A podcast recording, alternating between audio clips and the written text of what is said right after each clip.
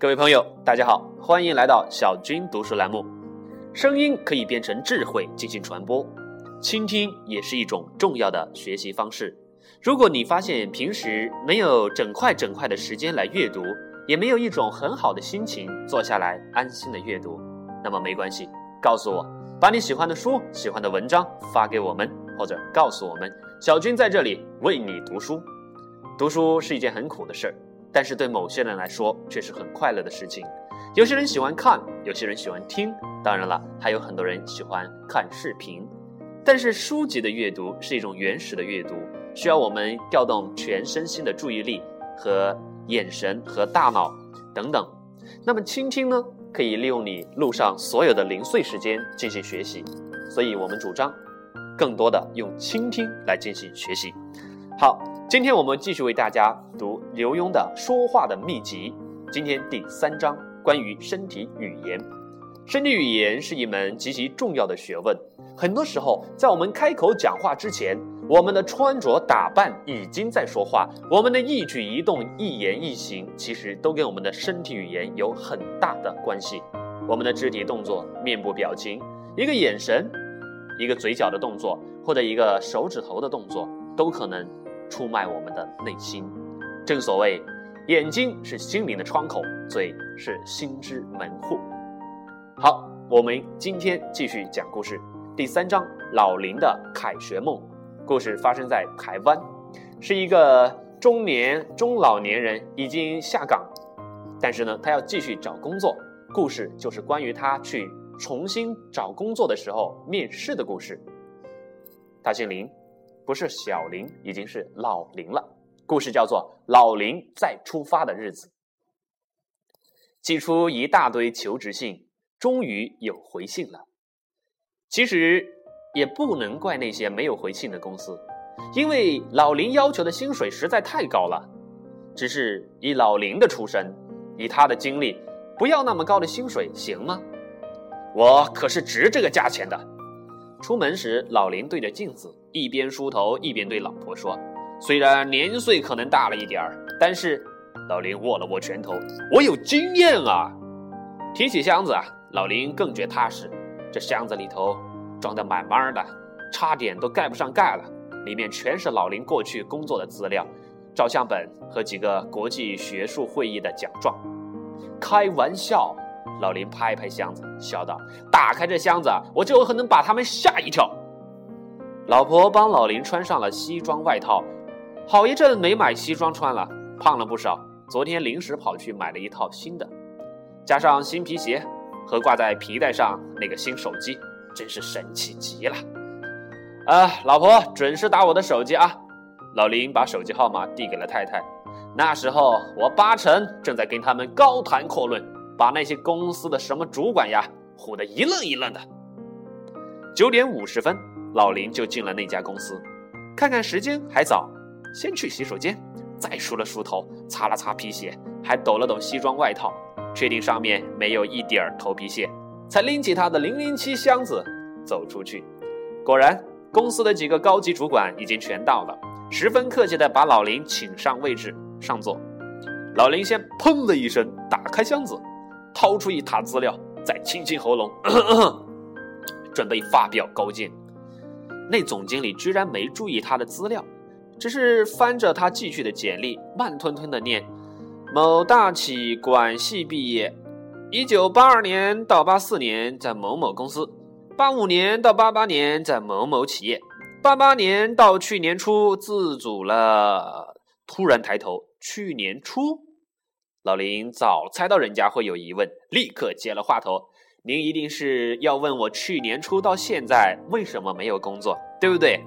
其实这段时间我到纽约进修去了，工作久了嘛，充充电。不过我还是喜欢咱们台湾，所以回来了。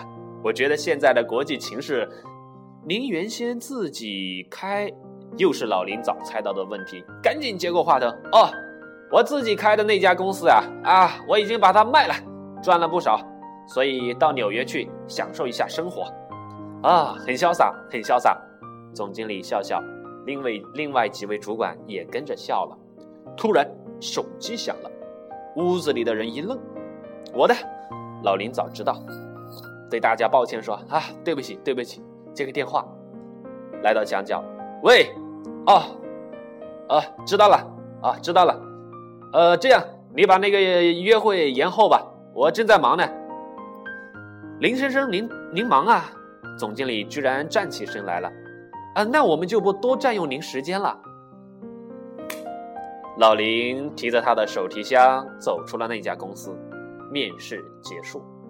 外面街上风大，他赶紧躲到街边一个角落，重新整理一下箱子里的文件。刚才慌慌张张，怎么盖也盖不上。老林打开箱子，发现原来是那个跟台湾总统合照的相框。卡在了那个箱子边缘上，哇，总统的照片耶！哎，那是你呀，真伟大，和总统的合照耶！路边经过的几个女中学生看到了，惊叫起来，接着叫其他几个同学也一过一起过去看。好，故事说完了，请问，当我们看到这么一个面试的老林的时候。你看到的是一个意气风发到异域游学壮游归来，准备再出发的资深企业家，还是一个已经山穷水尽却又希望柳暗花明又一村的失业者呢？老林不是怎么看都不很不都不是很错的那种吗？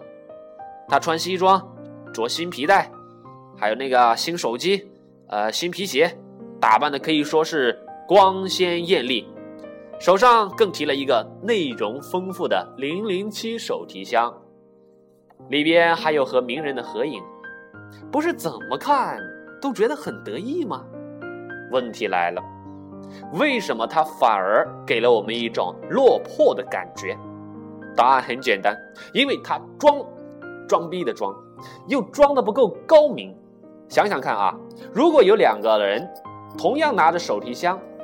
迎面走来，一个人的箱子又厚又重，而另外一个则是薄薄的一层。请问你会觉得哪个人更像一个洒脱、一个 smart 的人呢？手提箱以前呢又叫零零七，请问哪一个零零七情报员会提一个又笨又重的箱子呢？没错，大箱子是可以放下更多的东西。甚至容纳更多的神秘武器。问题是，我们看《零零七》电影里面那个邦德男主角，他为什么不提一个胖箱子呢？再想想，如果同样有两个三十多岁的人到你公司来应聘面试，其中一个穿的是八成的新、干净笔挺的西装和一双八成新的新皮鞋，而另外一位则看上去就知道，头发好像就是昨天才理的。西装好像就刚买回来啊，刚摘掉那个标签的新西装。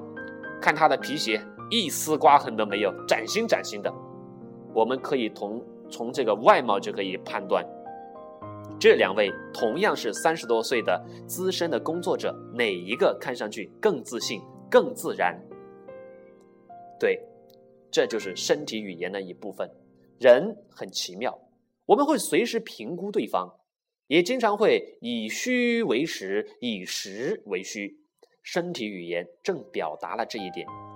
当一个人跟你谈话时，他双手交叉在胸前，为什么显示他不同意你的看法，甚至显示了他采取手势？因为他的双手交叉在保护着他胸前的重要器官，也显示他害怕、畏惧或者紧张、害羞。它是一种自我防御的状态。相反啊，当一个人手靠在背后，挺着胸，面对着你的时候，啊，他感觉把自己的胸前脆弱的器官暴露出来，但是反而会给人一种很自信的感觉，因为他表现出的是艺高人胆大。相反，这样子的人看上去更自信、更自然，给我们的压力也没有那么大。中国古时候，孟子。他在讲到游说这个国君和这个大臣的时候，讲到一定要说大人则藐之，藐视的藐啊。谈到压力，动物与生俱来的一种本能，它时时的能感受到来自周遭环境的压力。比如说这个狗，当你站在他面前，双手摊开的时候，你在叫他，他会摇晃着尾巴，很轻松自然。但是当你蹲下身体，甚至把一只手摸向地面的时候，他才会立马警觉起来，甚至远远的就跑开，躲着你了。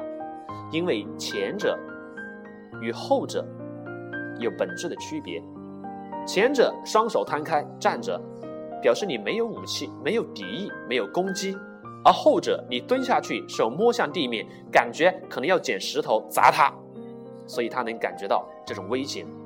又比如你新养的一对鹦鹉，这鹦鹉，你去摸它的话，如果你的手心是朝着它的头的话，它会很警觉，甚至会来啄你、咬你；而当你用手背面对着它、靠近它的时候，它不会感觉到危险。人看人也一样，一个人今天他不卑不亢，准时到达，关掉手机，只带一份重点的文件，只说重点的话，自然先给人一个很好的印象。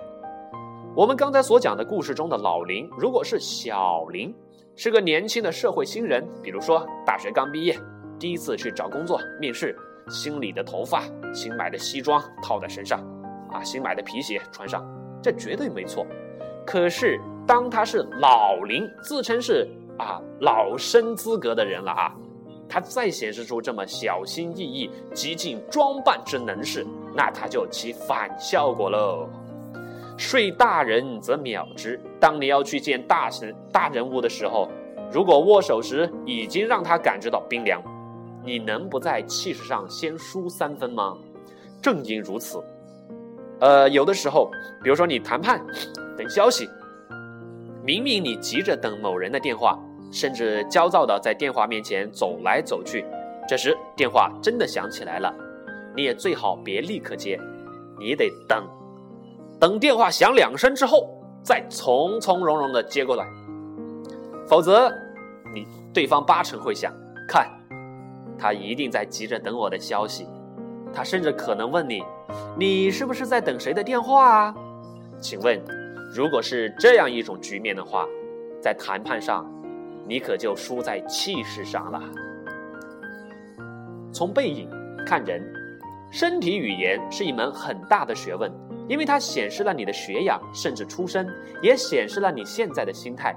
记得有一次我去四川的九寨沟旅游，在林间小径，一群人往前走，我的一位大陆朋友指着其中几个人的背影说：“看，那些必定是台湾商人。”靠近观察，果然不错。